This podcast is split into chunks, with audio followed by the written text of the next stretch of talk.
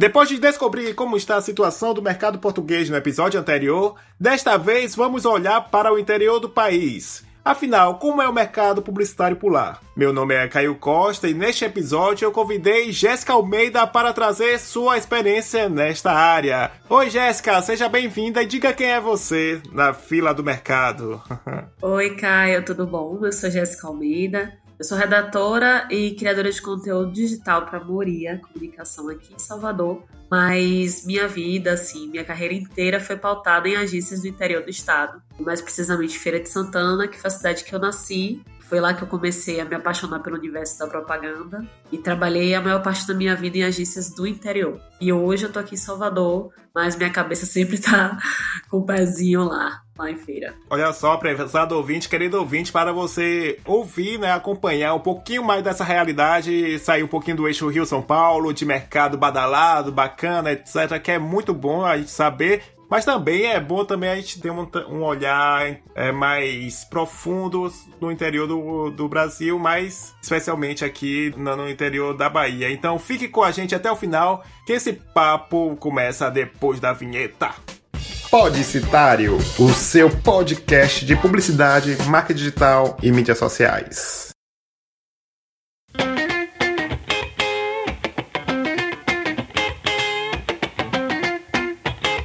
Então, estamos no Deezer e no Spotify, essas duas gigantes da plataforma de música que agora abrigaram a podosfera nacional e, claro, internacional também. Mas se caso você esteja ouvindo pela primeira vez o Podcitário, fique sabendo que você pode ouvir os episódios anteriores também nos melhores agregadores de podcast. Isso mesmo, você pode baixar um agregador como o Cashbox, que dá para fazer lives no Cashbox. Eu não vou prometer mais a live porque né, prezado ouvinte, querido ouvinte, eu tentei me programar, mas eu quero fazer, não com tanta regularidade como eu prometi, mas eu, eu acho a plataforma sensacional. Então eu recomendo que você baixe um agregador, pode ser tanto no Android quanto no iPhone. É só pesquisar na sua loja lá, podcast, escolher um programinha, porque aí você pode baixar o episódio no Wi-Fi de casa e depois ouvir no trabalho, enquanto está esperando o, busão, ou uh, fazendo a malha malhação, corrida, etc. Então tem muitas chances de você ouvir podcast. Ouça mais podcast.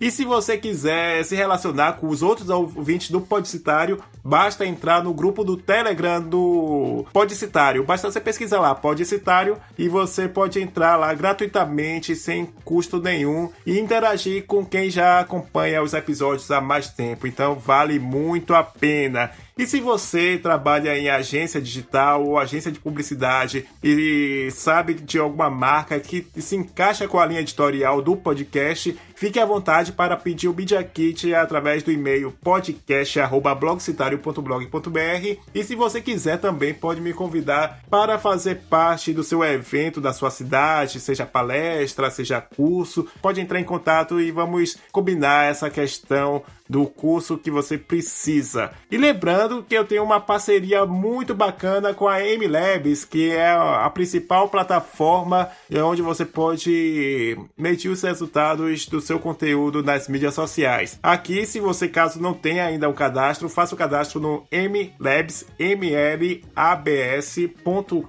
e depois acesse lá, coloque o cupom podicitário.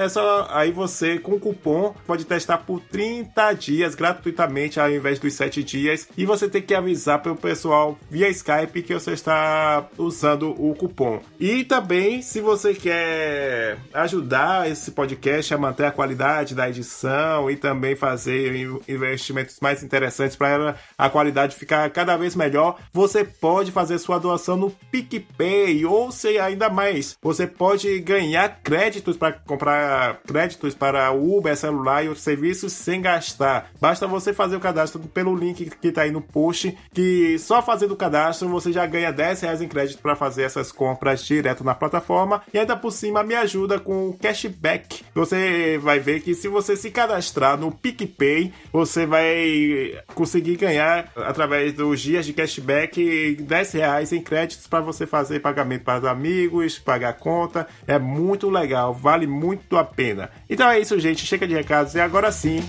Vamos para o papo.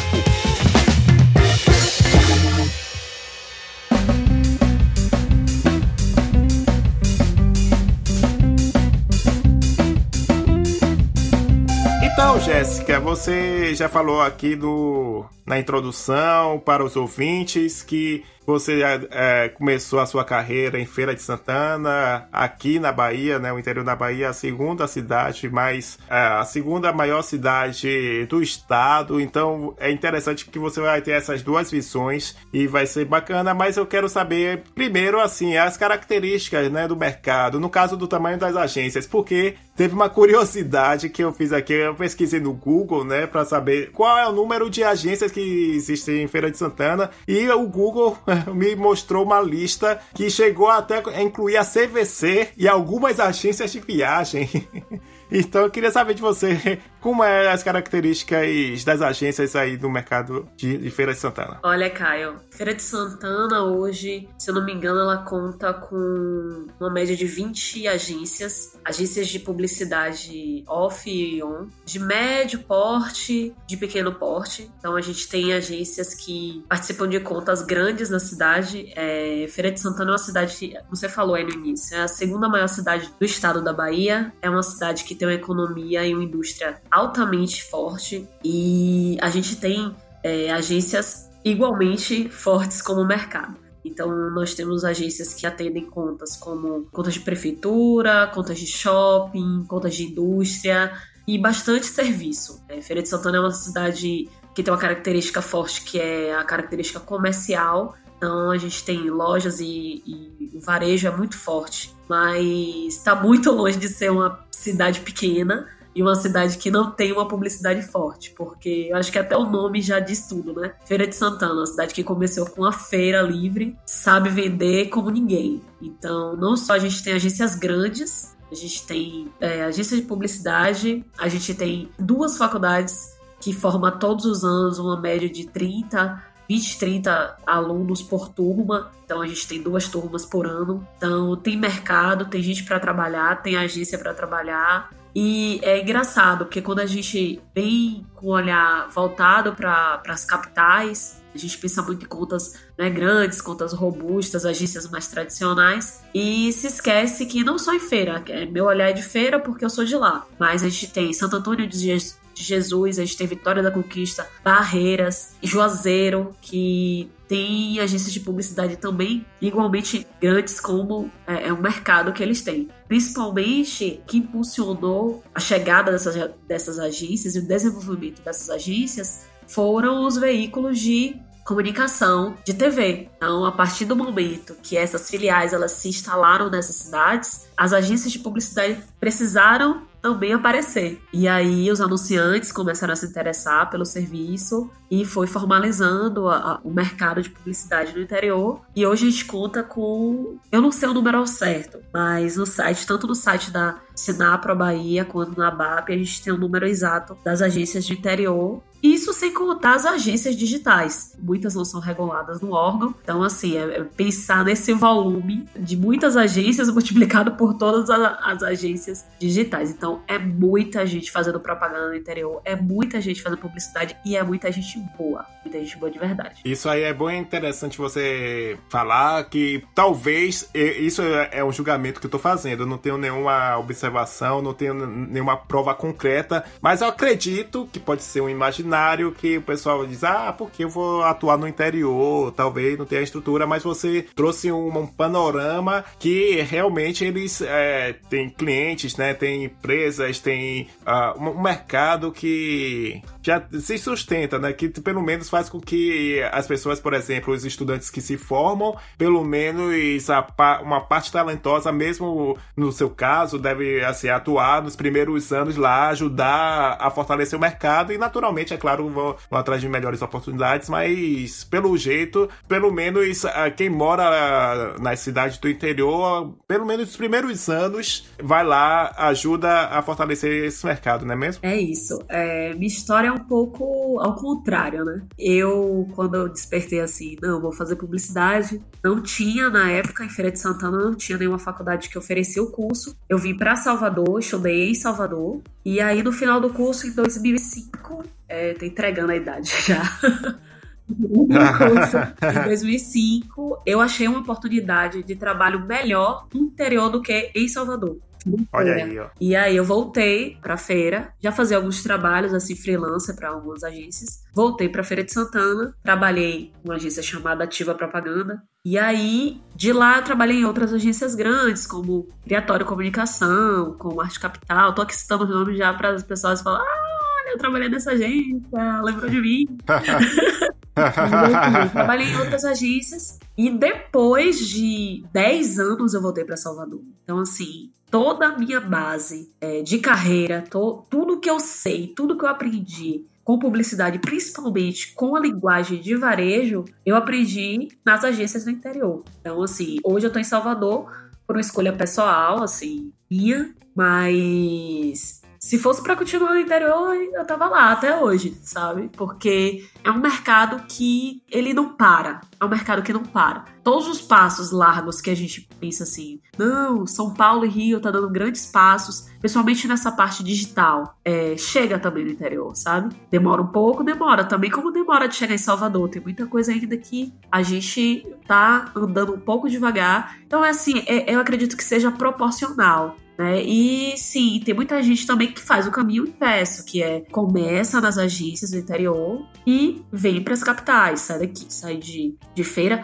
e vai para São Paulo, vai para o Rio, vai para Recife e vem aqui para Salvador. Muitos colegas, muitos amigos vieram para Salvador, alguns voltaram para o interior de novo, voltaram, tipo, saíram de feira como redatores, foram para Salvador como redator, voltaram para feira como diretora de criação. Eu já fui diretora de criação em uma agência em feira. Então, assim, é um fluxo, até porque a feira tá pertinho, né? Mas esse movimento de profissionais de agência entre interior e capital é muito comum. Eu acho que a publicidade ela é bem pautada assim, de onde tem demanda e onde tem oferta. Então, enquanto tem cliente para colocar grana, enquanto tem profissional para fazer essa indústria rodar, vai existir, sabe? Vai ter essa oportunidade independente de onde, de onde for. Pelo que você está descrevendo, então isso o anunciante, então tudo igual, só muda de endereço, ou seja, é aquela exigência mesmo, não, não tá bom, querendo fazer até mesmo é, dar dicas, pitaco na criação, etc. Todo aquele comportamento que o publicitário conhece de anunciante, não tem muita diferença então entre os anunciantes, o cliente aqui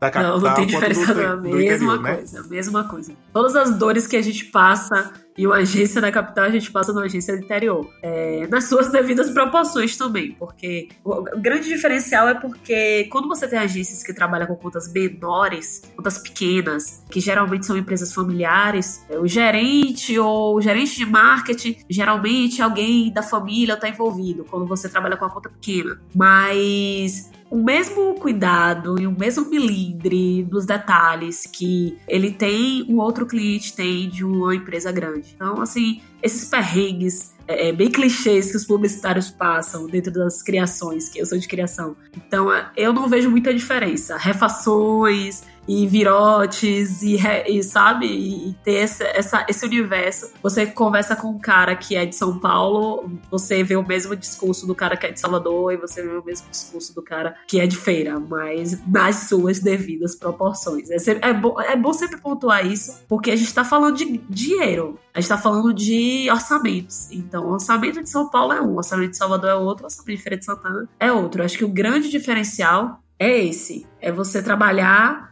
com verbas diferentes. E isso é bom por um lado e é ruim por outro. Por exemplo, quando a gente trabalha, eu digo a gente porque tem muita gente que trabalhou comigo, que hoje trabalha em Salvador. Mas assim, quando a gente trabalha em uma agência no interior, a gente tem uma verba limitada. Então não dá pra gente pensar, não, vamos fazer uma campanha, vamos trazer uma pessoa, sei lá, um artista X vamos colocar um cenário Y e tal, que o cliente vai bancar essa verba. No máximo, dá pra gente trazer um artista Globo, mas já não dá para fazer um cenário tão bacana, já não dá para contratar uma produção tão bacana. Então, assim, vai ser feito adaptações para poder é, a ideia sair do jeito que você pensou. Quando você está numa agência é, na capital, você chega e fala assim: não, vamos propor esse cenário com esse diretor, com esse ator, e aí o atendimento vira para você e fala: ok, e aí segue o job. Então, o grande choque é É, as limitações são bem menores. Então, assim, isso te dá a capacidade de você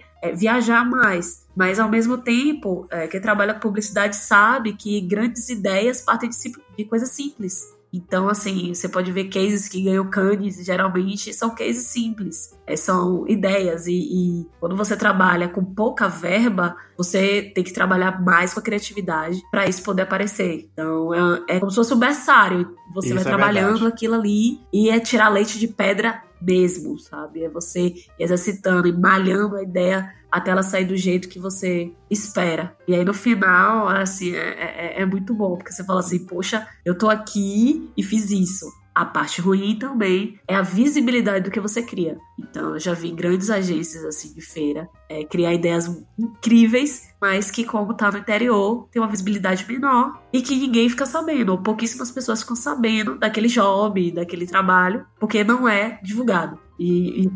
É, eu me lembro, eu me lembro disso no Bayer Recall da, de alguns anos, quando tinha Bayer Recall, que era o prêmio, né, da, aqui da publicidade baiana, e, e eu acho interessante que teve um comercial de TV que foi bem simples, você vê que a produção bem simples, cartela, mas todo mundo fez um wow, assim, no final. Realmente eu não lembro do que se tratava, mas eu, é, isso ficou bem forte, porque ele estava concorrendo com um grande anunciante de agência grande daqui de, da capital, com grande produção. E parece, e, e, pelo que eu me lembro, assim, de flash de memória, é isso que eu tô fazendo. E, e também não vou citar porque realmente eu não lembro, mas eu lembro que a, a, a, agência da capital ganhou e meio que discretamente o pessoal começou a ensaiar um burburinho, até mesmo umas vaias, assim, poxa, a ideia ali era muito melhor. Será que escolheram porque a produção não era tão caprichada, não era tão bem produzida quanto a de Salvador? Então aí o pessoal começou a meio que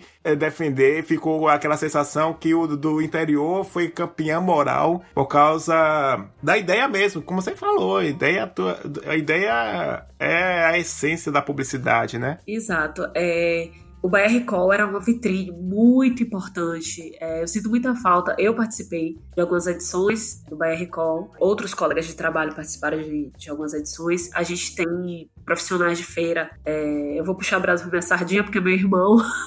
Mas, tipo, Gel Almeida. Meu irmão, ele é redator, bem antes de mim, ele é redator há mais de 20 anos. E assim, ele tem vários Bayer Recalls, ele tem vários Grand Prix. E é muito legal isso, porque o Bayer Recall era, era uma vitrine né, para as agências do interior. Então era legal porque as agências do interior elas disputavam entre si e vinham para aqui para Salvador disputar com as agências de Salvador. E muitas vezes ficava essa sensação mesmo, tipo, poxa, é porque a gente não teve uma produção bacana, é porque a gente teve uma verba reduzida, mas a nossa ideia era melhor. Mas isso é muito legal, porque a gente conseguia ver que não existe um abismo, não tem uma diferença gritante entre os criativos do interior e os criativos da capital. São boas ideias, a gente tem bons profissionais e realmente o fato de estar tá, tá trabalhando com a verba é, menor ou com a produtora menor, hoje mais não. Hoje a gente consegue, assim, até com a democratização da tecnologia, hoje a gente tem boas produtoras em feira. Produtoras de feira, inclusive, que produzem materiais para marcas aqui em Salvador, para artistas aqui de Salvador. Então, assim, hoje a gente já tem, hoje eu digo de uns quatro anos para cá, a gente já tem o equidade, assim, mas há 10 anos atrás, a gente conseguia ver que era uma diferença muito grande, assim, principalmente nas produções. Então dava essa sensação mesmo de tipo, poxa, nossa ideia foi tão boa e uma agência do, da Capital ganhou só porque tinha uma mega produção. Então isso enche os olhos, que isso também é propaganda, não é só, não é só a ideia pela ideia, é a ideia, é a forma, é a forma que é apresentada. Enfim. Mas a gente, ficava, é a gente ficava meio com aquele, aquele gostinho amargo assim na garganta, querendo colocar a mão no prêmio. Mas já teve momentos, principalmente é, Arte Capital, que é uma, a agência mais tradicional lado de feira, uma das maiores. Tem alguns prêmios, assim, que ganhou esse sabor de vitória em cima de agência aqui de Salvador.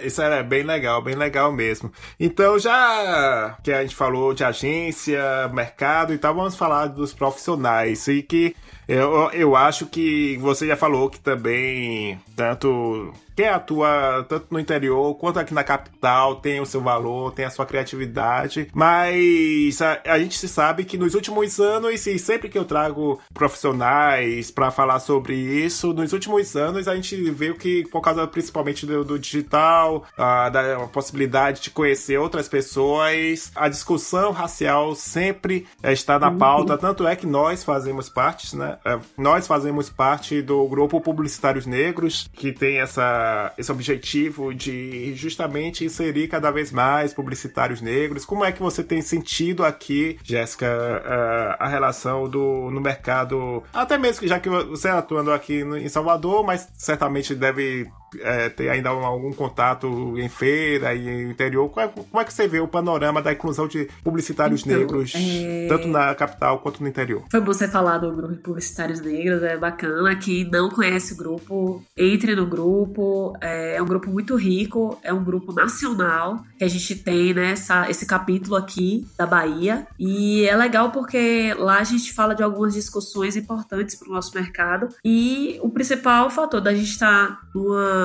capital, né? Mais negra fora da África. E a gente tem tão poucos publicitários negros dentro das agências de publicidade. É importante discutir sobre isso, saber por que isso acontece, como isso acontece, é, hackear esse sistema e é, se ver dentro das agências, dentro da produção de conteúdo dessas agências, dentro da, das campanhas que essas agências fazem. A realidade de Salvador é a mesma do interior. Então a gente consegue encontrar uma parcela menor de negros nas agências, mas no interior, por incrível que pareça, esse número, pelo menos nas agências que eu passei, eu consegui trabalhar com mais pessoas negras do que em Salvador. Então, assim, em feira a gente tem é, donos de agência, né, que são negros, isso é uma realidade que em Salvador a gente realmente conta de dedo, assim, uma ou outra agência. Mas eu acho que o primeiro passo é a gente discutir sobre isso, a gente falar sobre isso, é, não ter vergonha de, de se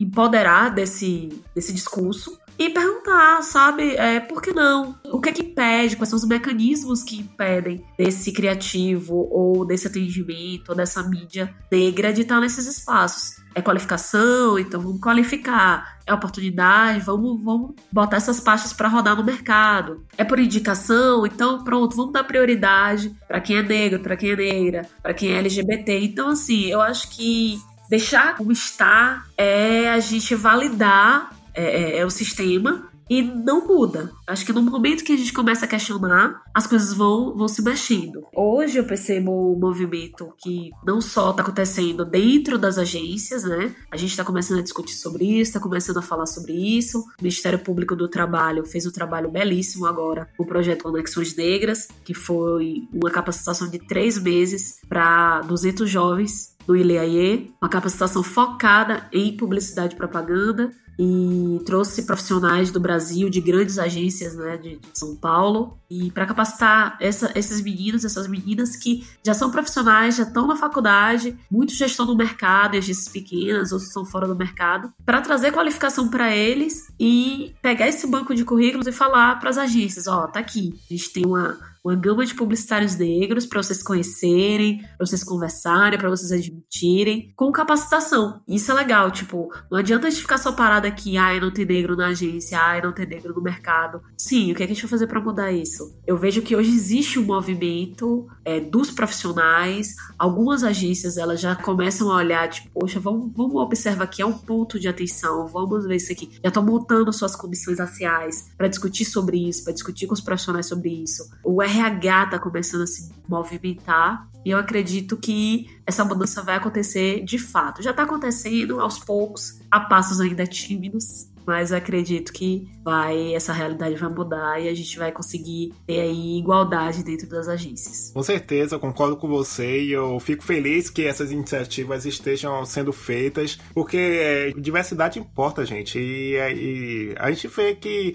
isso só traz benefícios que a gente traz um ponto de vista mais que as pessoas brancas, o homem em branco, hétero, que sempre dominava a criação, a gente via cada coisa bizarra que aparecia nos comerciais e hoje, claro que algum um ou outro erro ainda aparece, mas você vê que, pelo menos na mídia especializada, diminuiu muito a, a questão dos comerciais, as ideias erradas né, que tinham antes. Então, acho que é, esses movimentos já estão dando resultado agora, mas também por causa da, do seu relato, a tendência é melhorar daqui para frente, né? É isso.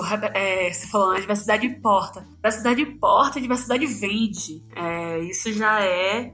A gente já tem pesquisa que deixa muito claro o quanto a diversidade vende, o quanto o mercado ele pede. É JIT sobre isso. Então a gente não está falando com minorias, a gente está falando com a maioria. Quando a maioria se sente, se sente representada, ela entende que aquele produto é para ela. Ela entende que aquela marca está falando com ela. E isso é um vetor extremamente forte para a venda de qualquer produto. Então, assim, eu sou da, de uma época que não existia produtos para cabelos cacheados nas prateleiras do supermercado. Hoje eu entro no mercado e eu vejo todos os tipos de produto para tipos de caixa diferentes. Tipo, 3B, 3C, eu não sei muito essas nomenclaturas não, viu? Porque eu sou meio tosca pra essas coisas. Mas assim, isso há 10, 15, 20 anos atrás era impensável. E hoje é pensado nisso porque sabe-se que tem um mercado para isso. A gente vê, a Netflix fez um, uma, uma série agora com parceria com a Condzilla, que é o Sintonia, tá sendo sucesso de público. Por quê? Porque a favela quer se ver representada dentro do, do mainstream. Então não adianta a gente falar assim, ah, a diversidade é algo bonito. Não, a diversidade é algo que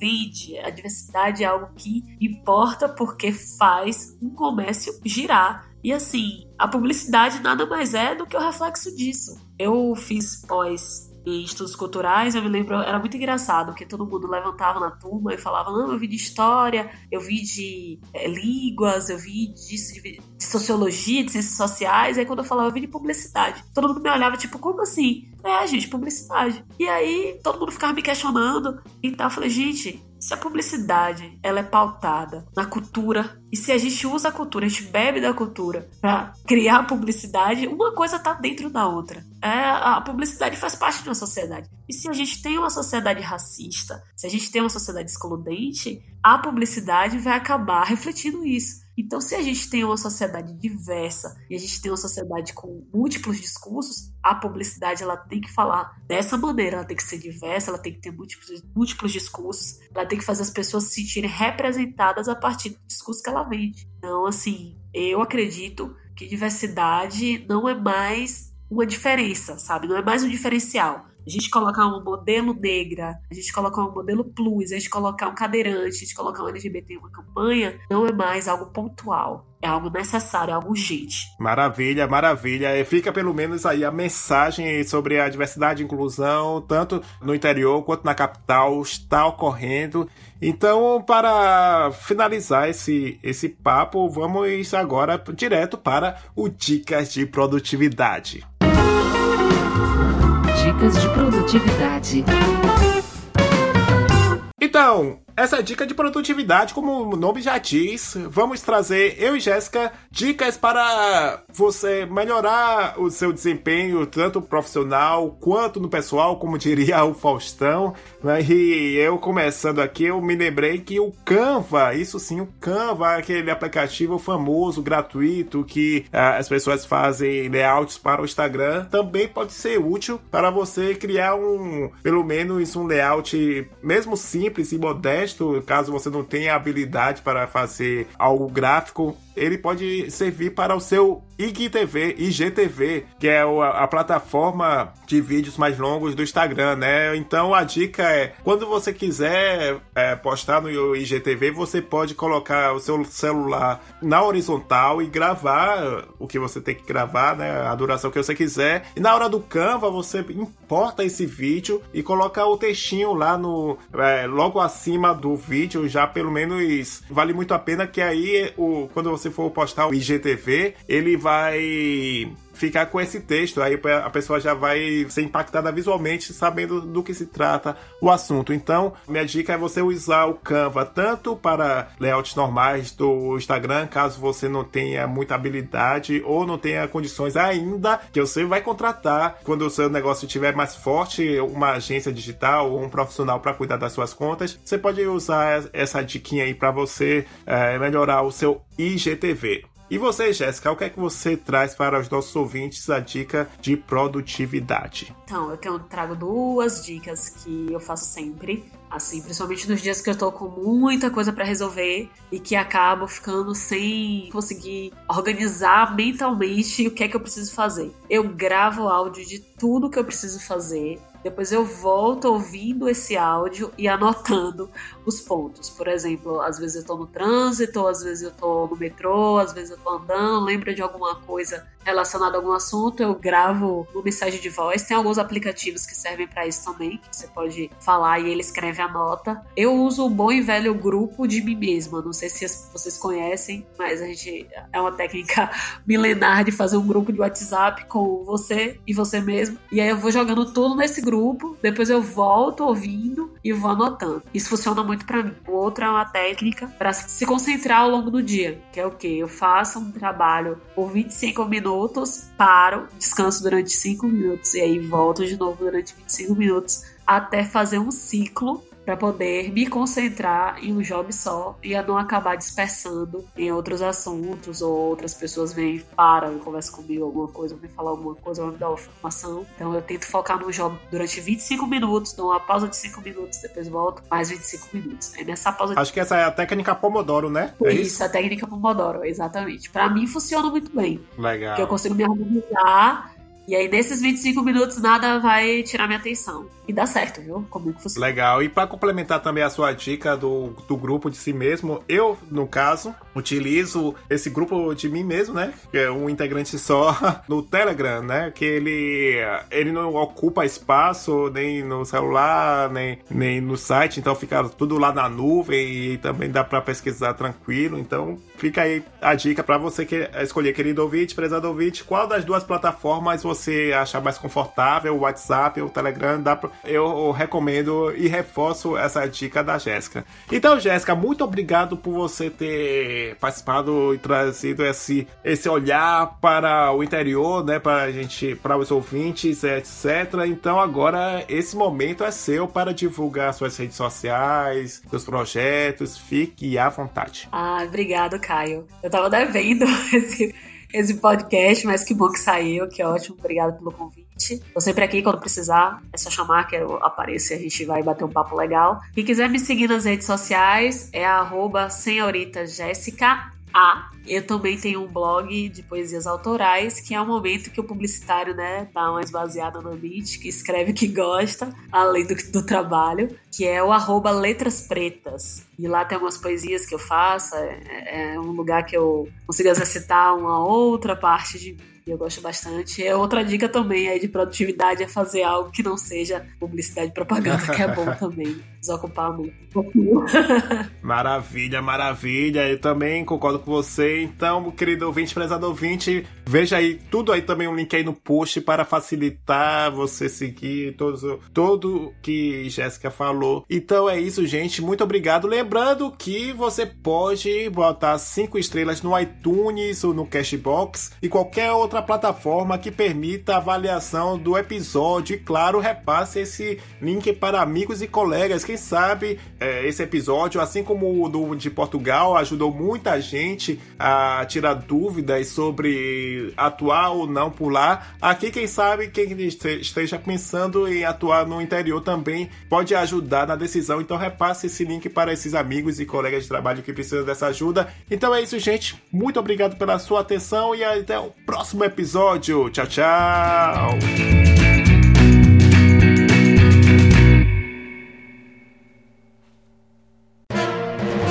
Mais um produto com a edição do Senhor A.